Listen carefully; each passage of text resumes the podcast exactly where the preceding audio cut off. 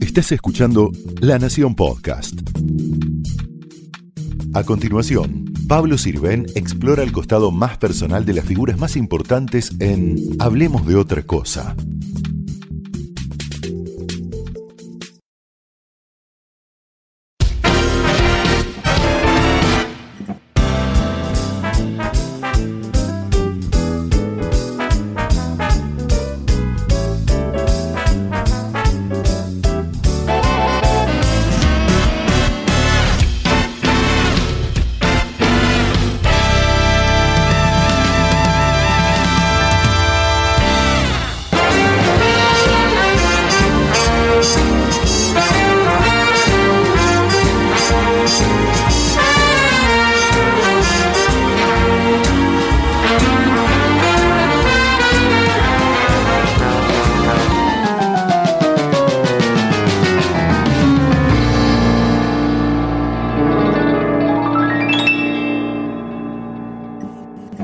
Muchas gracias, Soledad Silveira, Verónica Ginás, dos locas de remate, por recibir a, Hablemos de otra cosa acá, en, justamente en el escenario gracias a vos. del Teatro Astral. Realmente, gracias. Conversar siempre es un buen motivo para brindar. Mirá.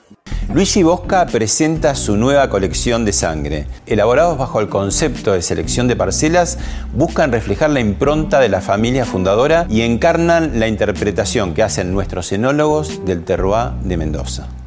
De sangre, la nueva colección de vinos de Luigi Bosca. Vinos que reflejan la esencia de la pasión de los fundadores y la interpretación innovadora de nuestros enólogos. Beber con moderación. Prohibida su venta a menores de 18 años. Bueno, vamos a ver unas imágenes de, la obra y después lo charlamos. Hola Julia, ¿cómo estás? Bien, gracias. Ah, eh, ah, ah. Respira. Yo de acá no me voy. No, no, no, no me apoyes eso ahí. Tengo un problema, le vengo a pedir ayuda a mi hermana. Eh. ¿Qué tengo que ver yo con vos y con mamá? El banco. ¡No me toques! ¡Yo lo como! No, no, No podemos vivir juntas, yo ya lo sabía. Vos necesitas presencia humana en tu vida. ¿A dónde vas? Sacar la basura. ¡Ya! Me han ejecutado un hipoteco. Dime qué te dijo Pedro. Acordate que me lo prometiste. es un día hermoso. No lo puedo creer tomar un desayuno de verdad. Bueno, ¿por qué creen que detona este éxito en un momento muy complicado, ¿no? Sanitariamente, económicamente, y hizo una explosión, la calle corriente, se animan otros elencos, se empiezan a encender las luces alrededor. Estábamos hablando justo el otro día de eso. Hablábamos de eso, el motivo del éxito, ¿no? Y creemos que hay una frase que dice mucho la gente, es la obra justa para el momento justo. Eh, ¿Qué es el momento justo? Es la pandemia, es esta cosa de que no sabemos dónde vamos, qué va a pasar, la incertidumbre. Y yo creo que la gente cuando viene y se encuentra con, con nuestro disparate, este, que tratamos de hacerlo obviamente lo más verdad posible, este, creo que hay algo de ese humor negro que tiene la obra, que es muy desopilante, ¿no? Sí, que, es, un poco catárquico, tal vez. Claro, yo, yo, vi la obra. Está la, la, muerte presente también, aunque aunque nos riamos de eso. Claro, este, la obra es de Ramón Paso, un español, pero tiene adaptación de Manuel González Gil, claro, que la ¿no? Y no sé si le dio un toque por ahí como más... Eh... Sí, eh, la obra era distinta porque terminaba eh, bastante, digamos, no mal. no spoilemos nada. No, no, quiero decir, terminaba de un modo diferente, terminaba de un modo mucho más en dirección a lo negro, a, a lo desesperanzador. Eh, lo que un poco Manuel le quiso imprimir y en nosotras también estuvimos de acuerdo, y en eso creo que también tiene que ver el momento, es que no, no, no, no inclinarse tanto a la, a la, desesperanza, ¿no? Y que en verdad, contémoslo, son dos hermanas que se reencuentran después de muchos años en muchos avatares, es que en verdad ese, ese vínculo también pasa en la vida real por todo tipo de situaciones, risueñas, trágicas, dramáticas, ya vamos a hablar de eso. Y era un poco la idea, la propuesta también de, de, analizar ese vínculo y también tenemos ahí varios duendes en videos como para este, estimularlos. Pero ahora lo que le quería proponer era tenemos unas pequeñas imágenes de la trayectoria de cada una. Si Vero querés presentar ese tramo para ver de Solita, la querés presentar, ¿qué dirías de ella? Y vemos unas imágenes de Solita. Bueno, podría decir de Solita Silvera, que es una actriz que yo admiro, me, aburro a mí misma de decir esto, pero es la verdad, que yo admiro desde hace muchos años, desde, desde siempre en la televisión, pero mucho más desde que la vi en teatro, porque vi eh, no solamente ese como ícono de belleza, de femineidad y, y, de sensibilidad que veía en las novelas, sino de pronto vi una actriz teatral, una actriz de teatro, que todos sabemos, sobre todo los que hacemos teatro, que, que es distinto. Entonces ahí ya culminó mi, mi admiración, así que con ustedes la admirada Soledad Silveira. ¿Cómo no estar enamorado yo de ti? Si no estás conmigo yo no puedo ser feliz. No, no, no, no. Que te gira a través de la ciudad. Este taxi mío es un mundo en libertad. Te quiero tanto. a todos. Un presidente y una presidenta electa compartiendo la misma cama. Digamos, ¿cómo se vive eso? Bienvenidos al segundo ciclo del juego. No te privaste nada. Más importante del mundo, Perdón, perdón, pero acá sí hay algo que no entiendo, porque después de todo lo que vivieron, Julián, ¿cómo te vas a borrar ahora? ¡Opa! ¡Ah, la, la! ¡Ah, la, la! ¿Cuántos años tiene eso? ¡Qué campeón! Poco años no, colegio. ¡Ah, campeones! No se preocupe. Está prendido el calefón. Las, las, axilitas, mamita, te la debía, ¿eh? Hermoso. Yo, yo, te amo más que no te hayas depilado. Podríamos estar dos horas, diez horas, quince horas y siguen los grandes éxitos de. Sí, la verdad que hice varias cosas. Cantidad de años, ¿no? Son 56 años.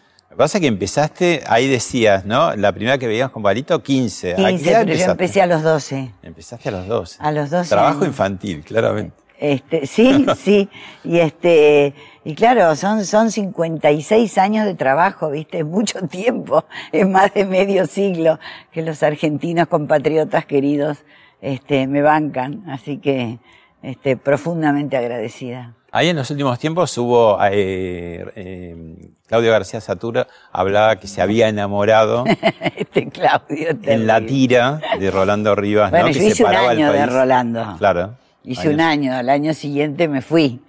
Este, y me fui con miedo a ver, de, yo estaba muy enamorada de mi marido, recién casada, con un hijito de un año. Jaramillo. Este, con Jaramillo, eh, con Balta, que ya había llegado al mundo. Y este, y huí, huí despavorida. Y mucho no se me enojó migré porque, bueno, al año siguiente me escribió Pobre Diabla. Pero te embarazaste, le hiciste un problema porque te embarazaste justo en Pobre Diabla y tuvo que escribir Pero- cosas. Sí, sí, ¿no? ya Tú- me embaracé también en Pobre Diabla. Eso no lo tenía pensado, No Migré, lo tenía pensado, no.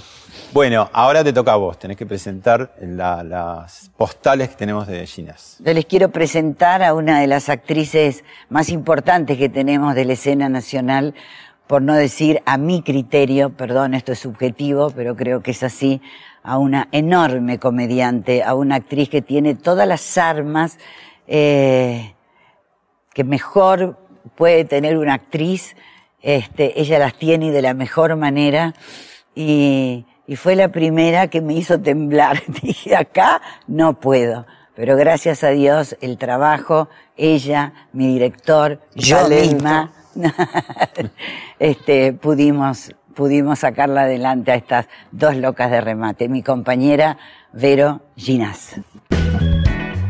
Ay, mirá, la ¿Vos sos la rubia? Sí, la idiota sos vos, ¿no es cierto? Mira, yo después de, de mucho tiempo me di cuenta de que sí, que yo fui una idiota. Dios mío, qué mal negocio que hice casándome con vos, qué mal negocio. Me tendría que haber casado con el capitán de corbeta. Todo esto es un negocio, ¿vos lo sabías? Pero como estúpida, ¿no, no, no escuchaste a la doctora Bartolino en el programa de? Sí, esta chica que descubrió el remedio contra el coronavirus. No, ahí lo explicaban lo más bien. Esto, este, ellos lucran porque ellos los desguazan y venden las, las partecitas. ¡Papá! ¡Tocale y te mato! Correcto. peli. Escuchame, hijo de puta.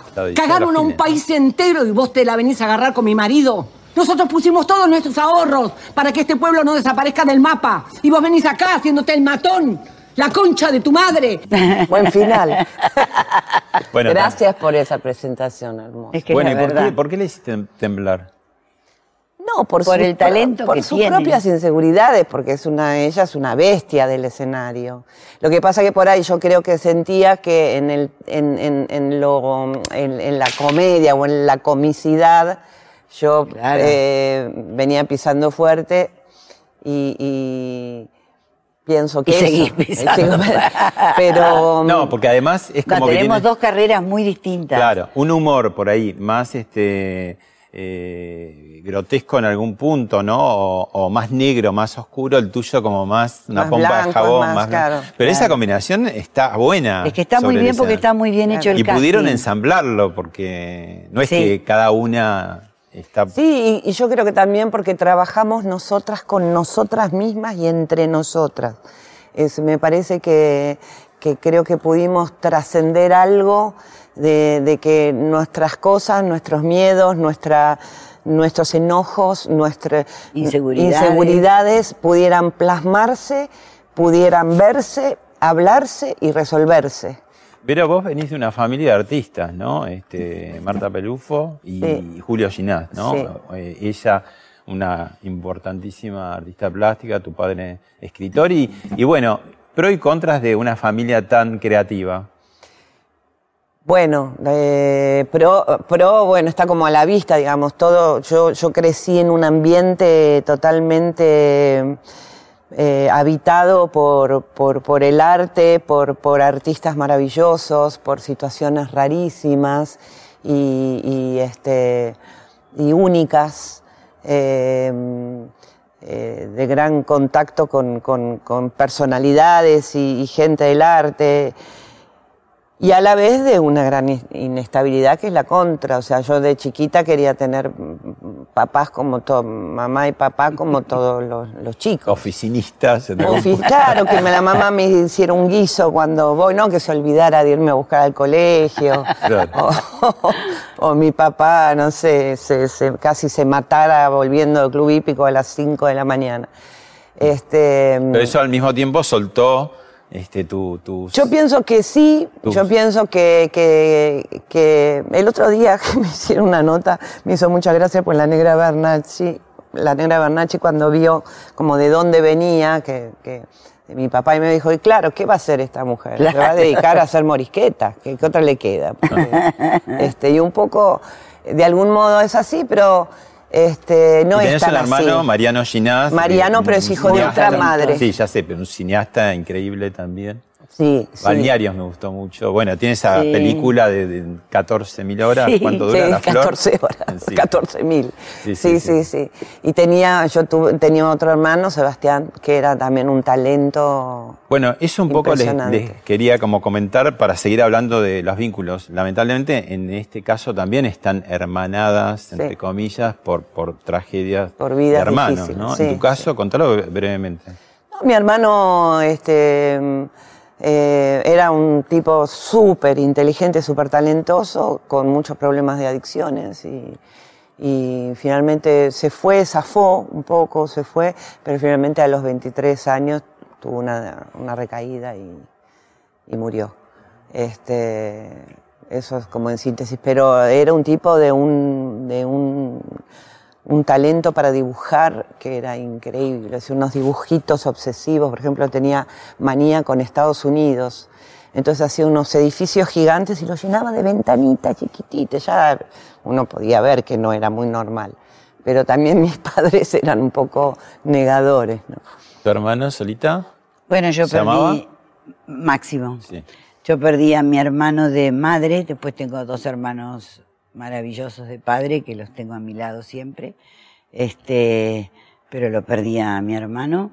eh, ya van a ser 20 años. eh, y- Circunstancias, Y, es el día que, que lo extraño horrores. Murió por una infección. Bueno, eh, les propongo para, para ir a una cosa muy alegre de dos hermanas, pero muy, muy emblemáticas del espectáculo argentino. Ya sé quiénes son. Porque la noche larguísima, alto que pícara, pícara, es más bien pícara, pícara, porque porque amor, terror, bye bye. Cuando ¿Qué habrá ocurrido? ¿La habrán suprimido? Con tal que no nos borren también a nosotras. Estamos metidas en un callejón sin salida, ¿eh? Pero aunque tengamos que entretenernos con toda la mafia junta, seguiremos con la, investigación. Ya lo verán en una semana más. Porque Carola y Carolina, si no la aciertan, la arruinan. Mirta y Silvia Legrand, Carola y. Carolina, Claro. años 60, viejo Canal 13 de Guarmestre. Espectacular. Eh, y qué extraño de ser, ¿no? Que, que te refleje, además del espejo, otra persona, ser hermano y que tu hermano tenga Sea tu, igual. tu cara, ¿no? Y Impresionante. además eso es eran realmente muy parecidas. Pero qué distintas sus carreras, ¿no? Porque Silvia dejó su carrera en el año 72 y no volvió más, teniendo una, un protagonismo como Mirta, también de, películas, juntas y por separado. Pero después que unidas hasta el final, ¿no? Siempre Mirta Sí, contaba que sí. se hablaban por teléfono todo el Y tiempo. además Goldie siempre, Goldie es Silvia, este, siempre muy teatrera, yo la tengo muy presente a Goldie. El Y- día que venga chiquita acá yo creo que me muero porque yo siempre la veía a Goldie, venía a ver todo lo que hacía, todo. Sí. Muy teatrera. Y Goldie, por ejemplo, a mí me ha, me ha pasado estar en alguna cena con, con Mirta y no se acuerda de alguna vieja obra de teatro, pero de hace... Porque ellas cuentan de 70 años para Claro. atrás. La llamaba Goldie y dice, Goldie es como el Google de los años 40 Sabe para todo, atrás. Como Todo, parte, sabía como todo. un disco rígido aparte, de la cabeza de uno. Siento claro. que Mirta también tiene una memoria prodigiosa, ¿no? Sí, sí, Sí, sí. divinas. Bueno. Bueno, estas nuestras no se parecen No, no se parecen, son como la anti, digamos la antítesis. Tenemos otros hermanos peores que vamos a ver en un ratito. Eh, ¿qué- ¿Cómo es ensayar en pandemia? Lo hicieron a distancia, se vieron, después se cortó porque iban a estrenar, ya habían lanzado, a un día había estreno. notas en los diarios, Sí, ya sí, a- a- toda la un día. publicidad y que le cortaron. Y vino Y, el, y el justo corte. vino el corte. ¿Y, y cómo Pero yo fue? creo que lo que pasó estuvo muy bueno. Sí. Porque el- la pandemia lo que hizo fue como poner en, en el freezer el estrés del estreno. ¿no? Como, bueno, ahora hay que ver. Y como seguimos trabajando, al principio una vez como por esas semana, masas que dejás reposar, ¿no? Exacto. Claro. Pero seguimos trabajando para no olvidar la letra. Y entonces en esas pasadas, este, relajadas de la obra, yo creo que nos Encontraron permitió. cosas. Ah. Encontramos cosas. Eh, nos, nos- nos acercamos al material de otro modo.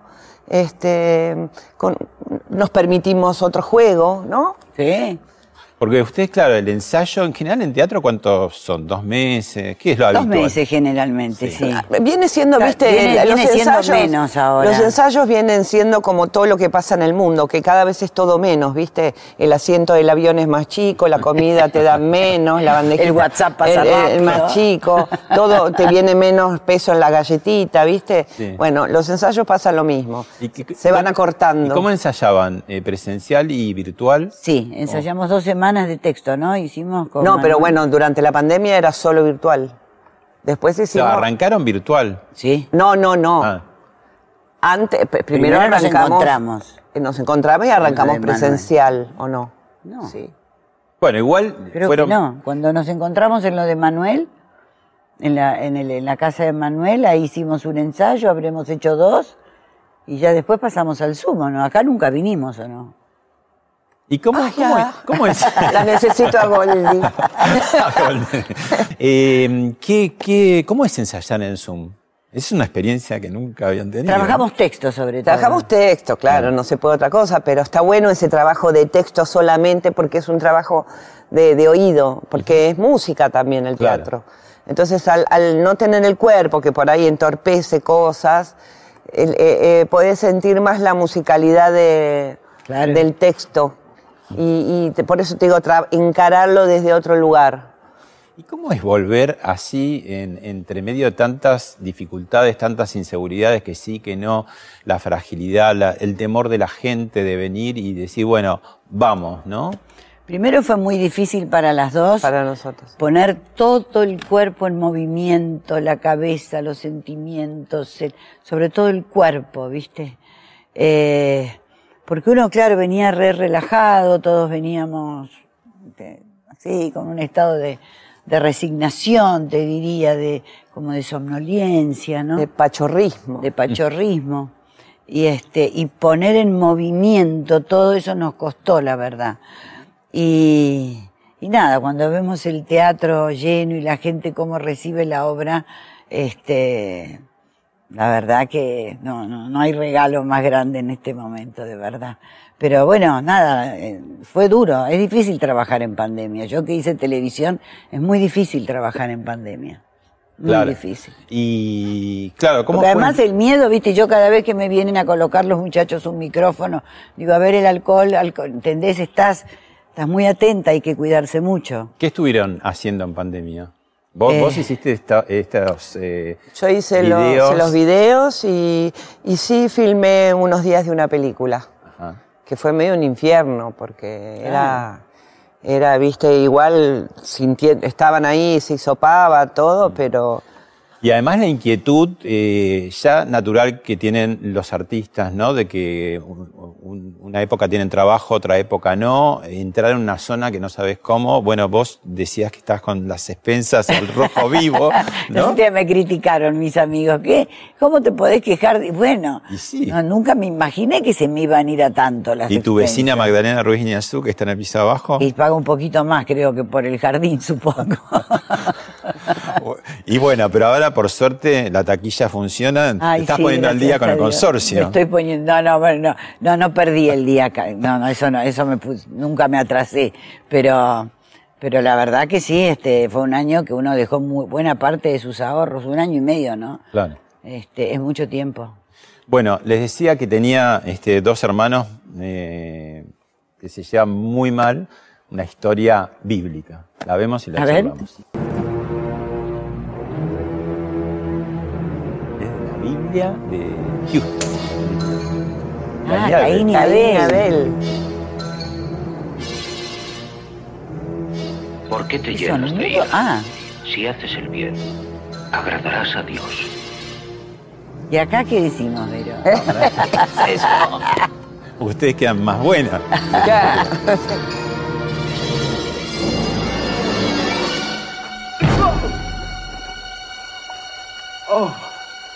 Ah, por la espalda fue.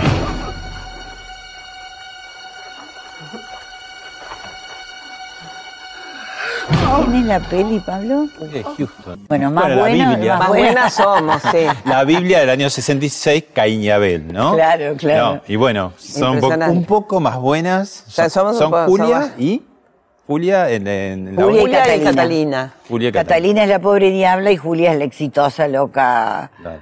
¿Cómo Y- que más le decimos a Julita? Llena de, de, de tox y de tox. manías y... Claro. Pero ahí la que parece buena también tiene sus cositas. que después- también sus- tiene sus sus negruras. cositas, sus negruras. Y la que parece mala también tiene sus blancuras. Sus- Bueno, no, lo que Uy, poco- no, no, blanco, negro, uh. no se puede, políticamente ahora Este, sí. no blanco. Su, sector de luz. Sí. Su No, un poco lo de Caín y Abel planteando eh, el extremo de algo que es muy natural en los hermanos, que es la competencia. Y la pelea. Y los feroz, celos. y Los celos, claro. Competencia y celos en hermanos siempre funcionó, ¿no? En este caso, bueno, es, la, es el más trágico, pero digo, ¿cómo, cómo funciona en la obra ese, ese tema de la competencia? Porque de pronto una parece más fuerte, pero por momentos la otra. ¿Cómo juega? Hay un momento que me gusta mucho de la obra que nadie se ríe, pero a mí me encanta. ¿Cuál? Este, Un día vas a decir, ríanse, Eh, Claro, cara. me gusta esto, ríanse.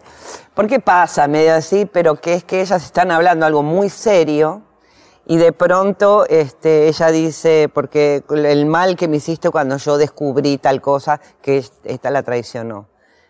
Y ella le dice, no, no lo descubriste. Se empiezan a pelear por quién lo descubrió. Que no nos pasó nada con eso y a nosotros nos encanta. Ah, Nos encanta, porque Y- es como... Y es van como- pasando funciones y no. No, esa, nadie, esa parte, nadie ¿no? se ríe. No, no, no se pero no lo queremos tocar porque es lin- me parece lindísimo. Nos gusta que, a nosotras esa que de- hablando de... algo tan importante se enrosquen en la estupidez de no, yo lo descubrí, no, yo te dije, no. Yo lo vi primero. Yo lo vi primero, no, sí, yo te. Digo, como una pequeña cosa que para mí hay algo de eso, ¿no? A veces. Eh, En la hermandad. En la hermandad, que, que esa cosa de los hermanos que donde prima mucho la competencia, y que de pronto esa pequeña rencilla que, que de perro y gato tiene como una, tiene una importancia inmensa por encima de un montón de otras cosas que Un son, detalle de pronto que son tonto. claramente Tonto, más importantes. Ah. Eh, yo recuerdo haber tenido peleas con, con- con mis hermanos, sobre todo con Sebastián, donde los dos éramos chicos, de, de- en, en donde nos agarrábamos a tortazos por cualquier cosa y nos hemos agar, nos han tenido que agarrar porque eh, estábamos en, a punto de romper una vidriera de un banco porque nos, de- nos agarramos a Venían en un remolino de En dibujo un remolino animado. de violencia que por suerte nos vio un amigo de mis viejos y nos agarró así, pues estábamos a punto tirándonos contra la vidriera de un banco. Este, ¿Y qué vos decís? ¿Por qué se peleaban? Se peleaban. Digo, Claro. es como hay algo de, no sé, Hay una electricidad como particular con los hermanos, ¿no? Y sí, yo, bueno, lo que pasa es que yo siempre fui la hermana mayor, ¿viste? Le- A, a Máximo, este, que es el que no está, le llevaba 10 años. O sea que de alguna manera fui madre, más que hermana mayor. Y con mis otros hermanos también. Entonces, este, al ser la mayor y llevarles 10 años, que es mucho tiempo, obviamente no tengo, es- no, no tuve ese tipo de situaciones. Así Claro. que Eso pasa también. eh, hay a otros dos extremos que le- les, les propongo, ¿no? Por un lado, esas familias que son 10 hermanos, ¿no? Donde, como vos decís, bueno, justamente tu vecina Magdalena, que tenía, eran Claro. nueve, dice, sus hermanos mayores eran como padres. Claro, ¿no? claro. Y después- eso, claro, es lo mío, claro. Y también hay familias, yo creo que hay, que hay familias que, que tienen una, como una, no sé si es la, una cultura, no, porque no, no tiene que ver con la cultura, pero como, como que les eh, imparten a sus hijos la noción de la hermandad, eh, de, de- de que estén juntos. Y hay otras que no, que, que sin darse cuenta, de algún modo fomentan la competencia entre los hermanos. O, o porque halagan más a uno que a otro, porque le ponen de ejemplo a uno al eso, otro. Eh, y creo que eso eh, traza muchísimo O la, la, indiferencia relación. también, ¿no? Claro. ¿Y cómo se cultiva la hermandad? O sea, ¿cómo, cómo puede cultivarla eh, eh, de par, que es mi hermano, o desde los padres, ¿no? ¿Cómo? Yo creo que, que, que eso, como, como hablando de eso, a mí nunca me hablaron de eso. En mi, en mi, en mi familia era como más gracioso, ah, se, o se pelean, o ay, porque ella es no sé qué y vos no. Como por chiste, pero Claro. ese chiste no, te- terminaba no siendo un chiste. En cambio, hay, he visto familias donde, este, donde se habla de eso, ¿no? Ustedes son hermanos, a- ayúdense. Este, no, no, no, no, Lo primero es tu hermano. Lo primero es mantenerte junto con tu hermano. Pasa creo que con todo, inclusive podríamos trasladarlo al país. Claro, la curiosidad también es que, que los hermanos en general tienen algunos parecidos fisonómicos, algunas cosas de, de naturaleza, características, personalidades, y a veces no, son muy contradictorios, ¿no? Muy, Muy diferentes, muy claro. diferentes también. Bueno, a mí me pasa con mis nietos, ¿no? Con las nietas que ya tienen 12 y 13, que ahora ya están más grandes, pero bueno, eran las mujeres también, se matan, ¿viste? Una cosa de agarrarse de los pelos. y esta cosa sí también es importante, lo que decías y lo que decían, esto de conversar con ellos, ¿no? De la importancia de un hermano, del cuidado, del respeto, que todo empieza por casa en realidad. Claro. Y yo les planteaba eh, los extremos, porque en el otro extremo de muchos hermanos está el hijo único, ¿no? Ese que no sabe qué es ser hermano, ¿no? O lo presiente, ¿cómo, cómo lo...? Ninguno de los que estamos acá este, tenemos esa situación, ¿no? Pero... Yo soy hija de un hijo único. Mi papá era un hijo único y siempre fue Yo también hijo. soy hija de una hija única. No dejó de ser hijo. O sea, se hizo cargo de nuestro, esto, pero había algo que era de una infantilidad de, de- de- de- de hijo, de hijo. ¿El hijo único te parece que tiene como... que, que los hermanos finalmente te, te acomodan? Te acomodan, claro, te, te- ayudan. te- te rompen un poco el, el ego. O sea, además, hijo único de, de una, de una madre grande que pensó que no iba a tener hijos, entonces era mi amor, mi vida. Hay una frase muy en la familia muy, muy icónica, que es que lo agarraron a mi, mi papá mirándose al porque lo vestían todo con el moño y con la cosa y qué sé yo, y lo peinaban y, se miraba al espejo y, y era muy chiquito, dijo, necesito peinarme para estar hermoso. Claro, viste. El eh, amor posesivo, Claro, ¿no? De padres que alimentás decís- ese monstruo y después ese es un ego gigantesco, aunque tenga un montón de otras cosas maravillosas, ¿no? Claro, claro, que los padres van sobre uno solo, ¿no? Yo nunca me olvido que mi madre, que también era hija única, a los 15 años, y no era una familia rica, la familia de mi madre, este, apenas clase media, este, mi tata que era, trabajaba en la aduana, y tenía 15 pares de zapatos, mamá. Y yo siempre le dije, esos 15 pares de zapatos fueron la desgracia de la vida. Porque claro, evidentemente era todo para ella, ¿viste? Claro. Era una cosa... Claro. 15 pares de zapatos. No tenés interlocutor, ¿no? Es decir, con quién, ah, Claro, que... con que- quién juego, con quién me peleo, con quién me asocio, ¿no? Sí. Sí, sí, sí, sí. ¿Qué, qué es lo que cambia de una función a otra, no? Porque uno dice, claro, todos los días es la repetición, pero no es una repetición. ¿Qué, qué, qué es lo que sucede? Y depende de la tienen- gente también, ¿no? Depende Del de la público. gente, claro. Las ¿Qué dos escuchamos ¿Qué se mucho. siente del público? Todo, Todo, sí. todo. Somos, en eso somos muy ¿Y parecidos. son muy distintos los públicos? Sí, hay ¿Y qué públicos tienen? ¿Una personalidad por función? Parece. Y pareciera Sí, ser, ¿no? sí. Como que Y se además nos, venimos- nos damos cuenta, a veces nos equivocamos porque no siempre están de cajón, pero en general hay una, una grabación antes que tiene su gracia. Entonces ya cuando no se rieron con, en la grabación esa decimos, "Mm, tan- ho- hoy vienen más duros. La grabación es cuando, cuando se- pasan Se para pide, los, los claro, que que- apaguen los teléfonos. Ah, sí, teléfonos, sí, sí, sí, sí, sí. Una cosa que hace Manuel que es muy Sí, sí, divertida. sí. Este, pero después... Que es como que de pronto hay públicos más introvertidos y otros Sí, más extrovertidos. Mucho más extrovertido. Sí. Claro que la extroversión funciona. Hay una risa de golpe en la platea que Ahí hay un buen contagia contagio, mucho. ¿no? Hay un buen contagio. Pero además también, por lo menos yo, yo y creo que Solita también, a mí, digamos, el, el estreno no es el final de, de- en un sentido es el final de algo, pero es el comienzo de otra cosa. Exacto. O sea, a mí me gusta la obra, me gusta irla puliendo, irle, irle, Seguir no- no- terminó el Claro. ¿Qué, qué es lo que descubren de pronto? ¿Qué es lo que van Y descubriendo? cosas que por ahí no funcionan, cosas que, que, Que sobran. que sobran, claro. cosas que le tenemos que dar una pausa más a la otra. Es un trabajo muy difícil este, porque eh, los dos personajes levantan tanto vuelo. Claro, hay que- como un mecanismo que. Claro, que tenemos que ser muy cuidadosas, por eso esto te decía Vero al principio, esto de conversar, estar juntas permanentemente, el saludo, juntitas, quiero decir, esa cosa de no perder el sentido crítico sobre lo que hacemos, ¿sabes? El sentido de equipo. El- eso es porque, fundamental. porque está muy instalado en el ambiente teatral y de hecho todas las críticas hablan del se sacan chispas, es un duelo actoral. Eso es, es, es, es muy inocente, pero no es tan inocente, Claro. porque eso va En un generando... duelo muere alguien. En un, un duelo hay uno que le gana al otro. Exacto. Eh, Ustedes habrán transitado obras que de pronto.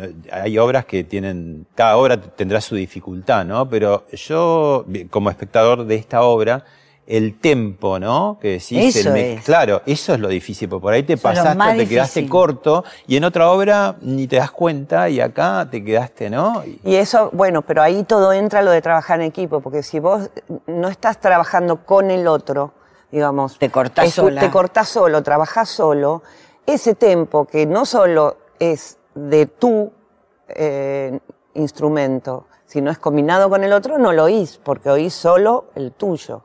Entonces, se, se- se producen, bueno... El silencio, perdón, Vero, Claro. el silencio es una palabra en el teatro. Claro. Y tiene que tener contenido. Y tiene que tener contenido. Entonces hay, si yo tardo de golpe en contestar un poco, hay algo que se produce ahí, o ver, o viceversa, ¿no? Quiero decir, pero el silencio habla. Entonces también manejar el silencio. ¿Cuándo hacen esa devolución de, o ese Cuando intercambio? bajamos, mientras nos vamos sacando las o a veces, pelucas. eh, antes, antes de... ¿Qué dicen? ¿Estuvo esto, estuvo bárbaro, esto estuvo Sí, a más o veces menos? ni hace falta porque veces no, pero- hace falta, pero a veces, qué sé yo, hoy por ejemplo ya te quiero proponer algo.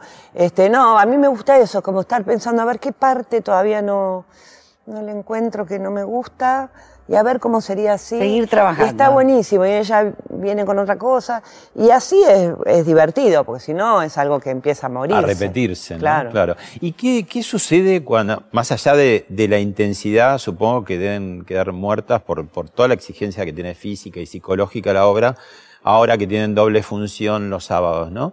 Eh, eso de hacer una función y a los 20 minutos, media hora, no sé cuánto hay entre una y otra, vuelve a empezar toda la calecita, ¿no? ¿Qué, qué pasa ahí? Quedan como más... eh, Regulamos, yo creo que regulamos, se- se- Sí. naturalmente se regula la energía. Eh, para poder llegar al otro con llegar al aire, otro. ¿no? Este, no es que hagamos menos, No, pero se pero regula. se regula, se, se- por ahí se le pone menos intensidad o me- menos... Lo que pasa es que llegan a la segunda con el motor caliente, ¿no? Sí. y llena de comida yo, que es una cosa que... En el medio comen. Yo no puedo no comer, que lo cual Pero es un incordio. Ahí hay como dos escuelas, ¿no? Con el tema de no, no como porque después, no sé, la voz, no sé qué. No, es que es verdad, ¿Y vos qué te pasa con la comida? ¿Come? No, yo ¿Come? como poquito. Poquito entre función y función, poquito, sí. Sí.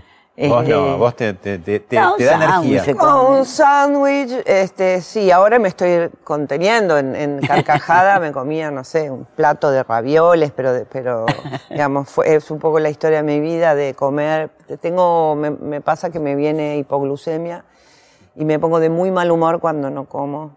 Cuando tengo hambre, el hambre me malhumora. Eso Así hay que, que- hablarlo con mi Ah, psiquiatra. Así no que me- los productores que no falle el No, catering no, eso entre ya se sabe en el mundo de la, de la producción. Que puede ser que no me podés joder con el catering. este, Peor que los periodistas, entonces, y los sándwiches. Sí, sí. Este, no, y entonces yo puedo comer en cualquier circunstancia. De hecho, durante años comía antes de ir a hacer acrobacia. La gente, no me- el profesor que yo comía al lado, no, no puedo creer. Me estás mandando un plato de ravioli y después vengas a hacer mortal en el aire, sin solución de continuidad. Pero bueno, en, en el espect- espectáculo es un poco este, molesto.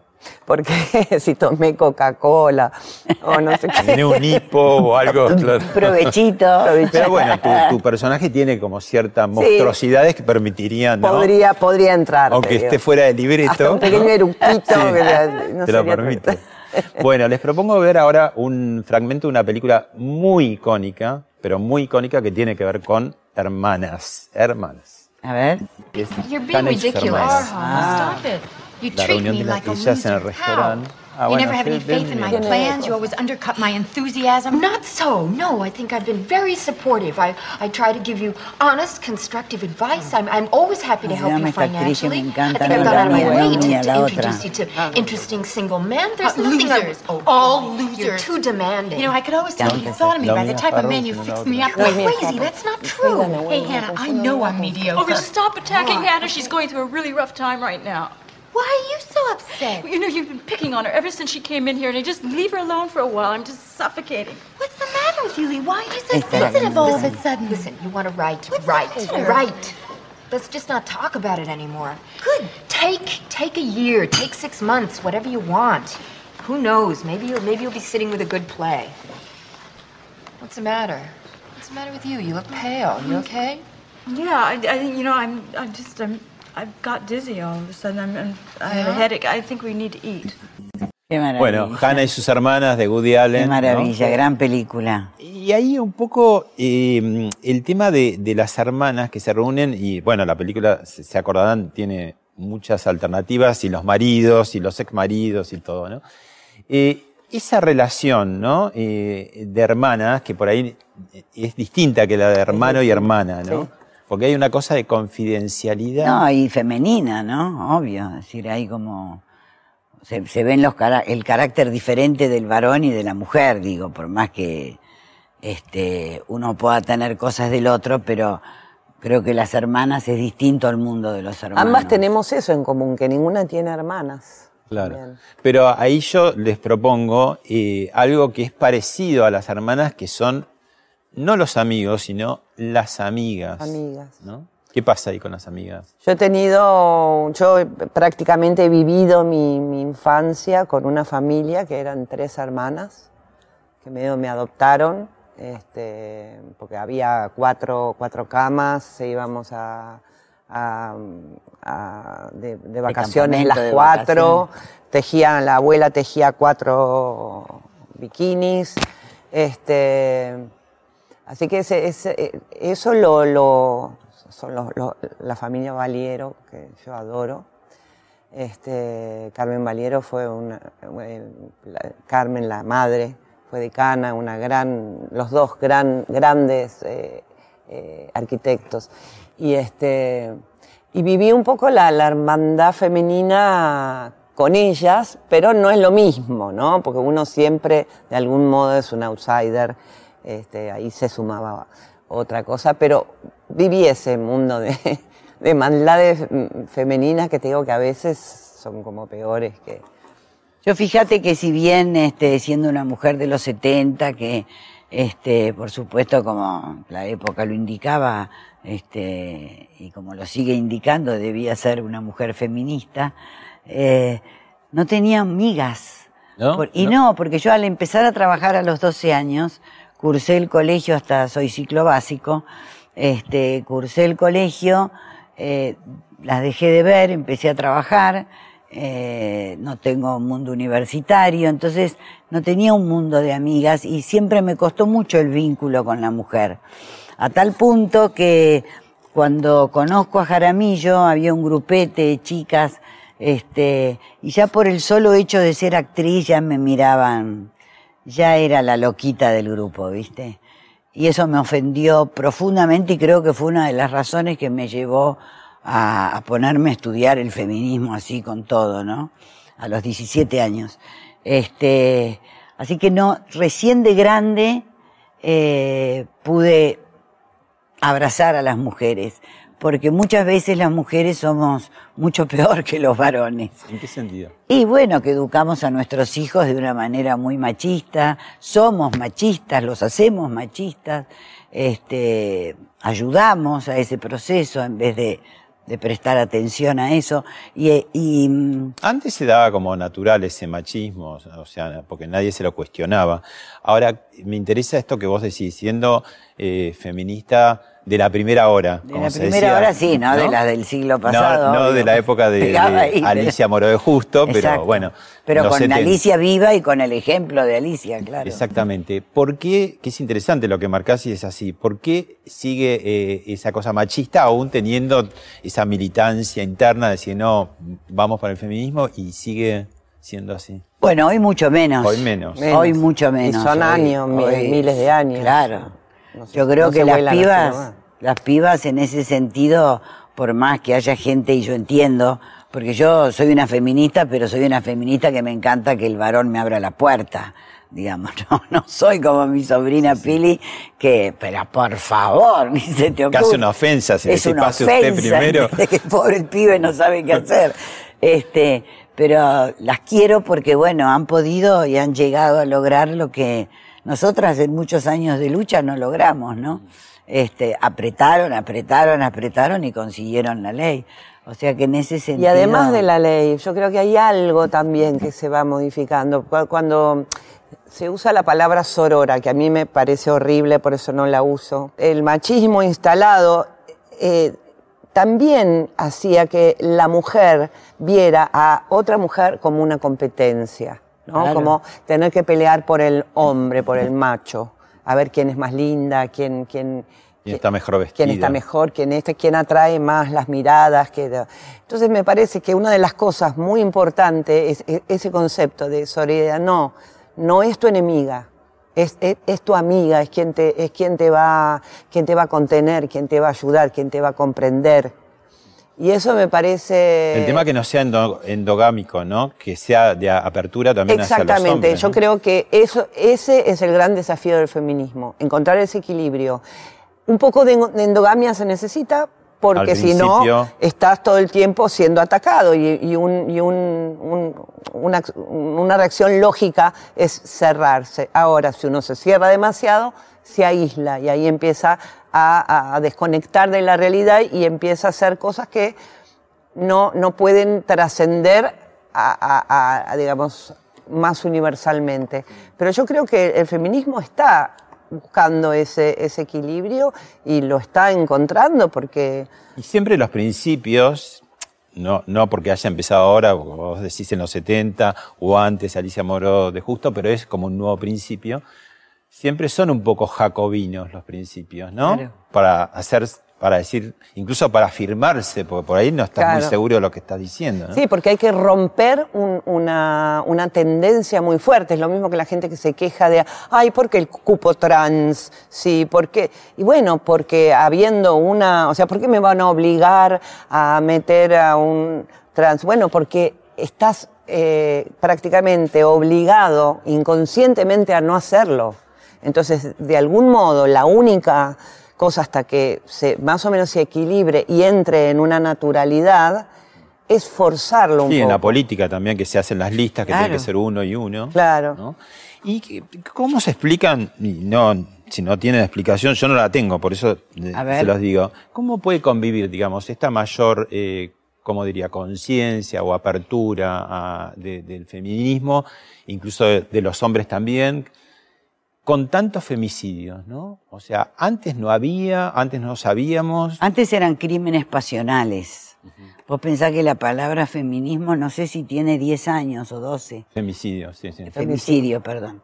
Este, o sea que antes era, yo me acuerdo, bueno, cuando, cuando lo de Monzón, cuando hice Monzón ahora, que reviví toda la historia, era, era el crimen pasional, ¿entendés? O sea, y era bueno, el campeón, un crimen, era como visto, como que se quería perdonar la vida, ¿viste? Eh, y eso cambió, eso, y, y si vos me preguntas por qué hay tanto, yo creo que hay, no sé si antes no había tanto como ahora, si se nos Una morían pregunta, yo no lo 30. sé tampoco. Tendríamos que tener las Claramente cifras. ahora se ve más, Se se, ve habla más, más mucha tema. más difusión. Quizás hay un foco también del periodismo que antes no lo había, obvio. antes era la crónica policial al fondo. Sí, como dice Solita, crimen pasional y si era un hombre o una mujer no, no había diferencia, no, no estaba puesto el foco en eso, en que, bueno, en general era de hombres. Pero hay, es verdad, en este momento un desoriente por parte de los varones. Bueno, especialmente. Este, es que es lógico, Yo no tengo esa experiencia tengo cuatro hijas, ¿no? Eh, pero sí madres de chicos, adolescentes, Claro. que están en el colegio, que ya era complicado para, para el chico animarse, decir no rebotar. Dice, ahora es como más, hay muchos más cuidados que antes. Mucho ¿no? más Entonces, cuidado. eh, ahí se hace que complicado, ¿no? Sí, bueno, pero está bien, es todo un aprendizaje, ¿no? Después, viste que es, es como cuando llega, llega al mar y se retira un poquito y la marea se va acomodando, ¿no? Después. Este, Una ola de pronto te puede revolcar, pero te vas a parar pero- y vas a poder. Creo que de a poco, pero es muy importante que el varón eh, asuma esta realidad, ¿no? Se haga protagónico de esta realidad. Yo te digo la verdad, en el último, en esta pandemia he visto lavar platos a los varones, pero a lo loco, que nunca los había visto, ¿no? Claro. O sea, como que esto también de alguna manera los... Y, y me parece que, que es importante también como no, digamos, eh, abrirse y, y- y- y que también los hombres y también los medios y también se trate de no claro. fogonear ahí. O sea, hay mucha... eh, hay mucho lobby en contra del feminismo también. Eh, eso Sí, está y- y- muy digitado también cuidado. por la iglesia, Las redes, por las iglesias. Sí, y las redes sociales, además, a veces es como que se entretienen en, eh, Eso es en, en impresionante. Yo no provocarse. leo, ¿no? pero por las cosas que me provocarse para un lado para el otro. Bueno, vos sufriste con. Ah, Esto te quería sacar, por ejemplo. Nini Marshall, la gran Nini Marshall, en los años 60, hacía este, las caricaturas esas sociológicas increíbles, Mónica Bedoya, de no sé cuántos apellidos, y hacía también Catita. Catita, claro. Que hoy en día, no sé si Ahora vos hacer te mandás Catita. a hacer una catita y te dicen que estigmatizás a la pobreza. Por eso, pero digo, en ese momento que hacía Nini Marshall a, a- a Mónica Bedoya, eh, bueno, eh, por ahí en Recoleta lo veían con gracia, le hacía Ahora no, te mata. Ahora te mata, claro. ¿Y por qué sucede eso, eso, te parece? Eh, y bueno, porque está ahora mucho la policía del pensamiento y creo que, que hay De, mucha... los dos- de todos lados. De todos, lados. De todos lados. Eh, y creo que hay mucha, mucha desazón, mu- mucha bronca, violencia, viste, cuando las cosas van mal, cuando un, un pueblo también no, no puede pararse, que es permanentemente traicionado por sus representantes, como nos pasa, por eso estamos como estamos. ¿no? Si no estoy hablando de un par- partido, sino de- sino de una general, situación política en general que tenemos Que un país nuestra vida, maravilloso, digamos, con un montón de recursos y, y- y nos va mal. O sea, tenemos mala economía, tenemos, estamos llenos de pobres, hay una sensación de injusticia que se respira en el aire. Y bueno, eso genera resentimiento. mucha bronca. Eh, y por algún lado tiene que salir. Y bueno, es es como, me acuerdo siempre de, un- de una vez que vi un, un, eh, documental de ciencia que ponían a dos ratitas y les daban como una descarga eléctrica, ¿no? Y claro, las ratitas, ¿qué hacían? Se peleaban entre ellas, no, mordían las paredes, se agarraban entre ellas. Y bueno, de algún modo creo que nos pasa lo mismo. Vamos a ir a una pequeña pausa, pero les dejo picando para terminar una pregunta. Eh, ¿Cómo serían, si se imaginan, si fueran hermanas? Vamos a una pausa y ya volvemos.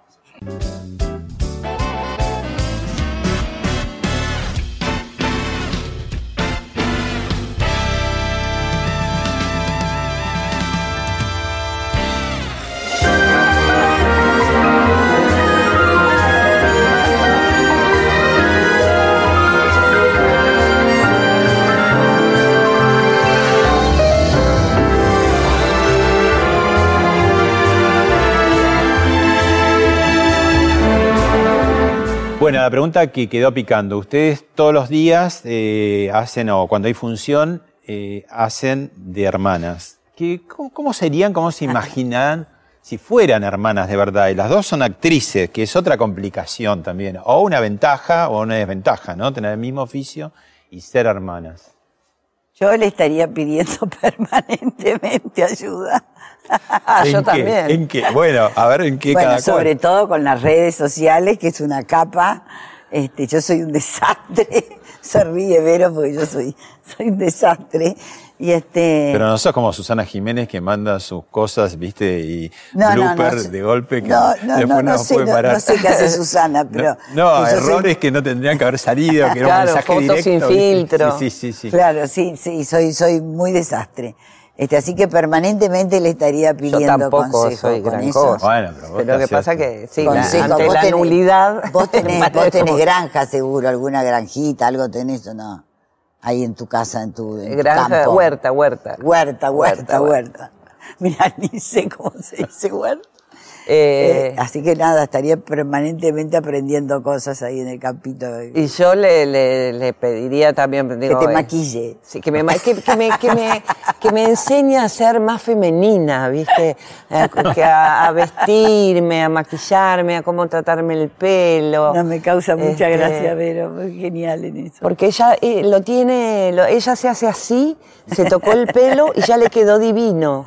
Ya le quedó Eh, de aviso de, shampoo. Sa- claro, sabe cómo vestirse, siempre está, no, no, de verdad, siempre está bien vestida, canchera, o sea, cuando tiene que estar canchera, está canchera, cuando, viste, como que todo le queda bien, no sé, y yo soy un desastre, entonces, eso es una cosa que, que diría, acompañarme a, comprar ropa, acompañarme a...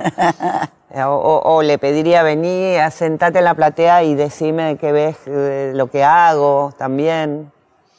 Este, Y creo que sería una buena, una No, buena hermana. Me ¿no? gustaría tenerla de hermana. Gracias, chicas. No, gracias a vos. Es un placer siempre. Muchas gracias a vos. Gracias.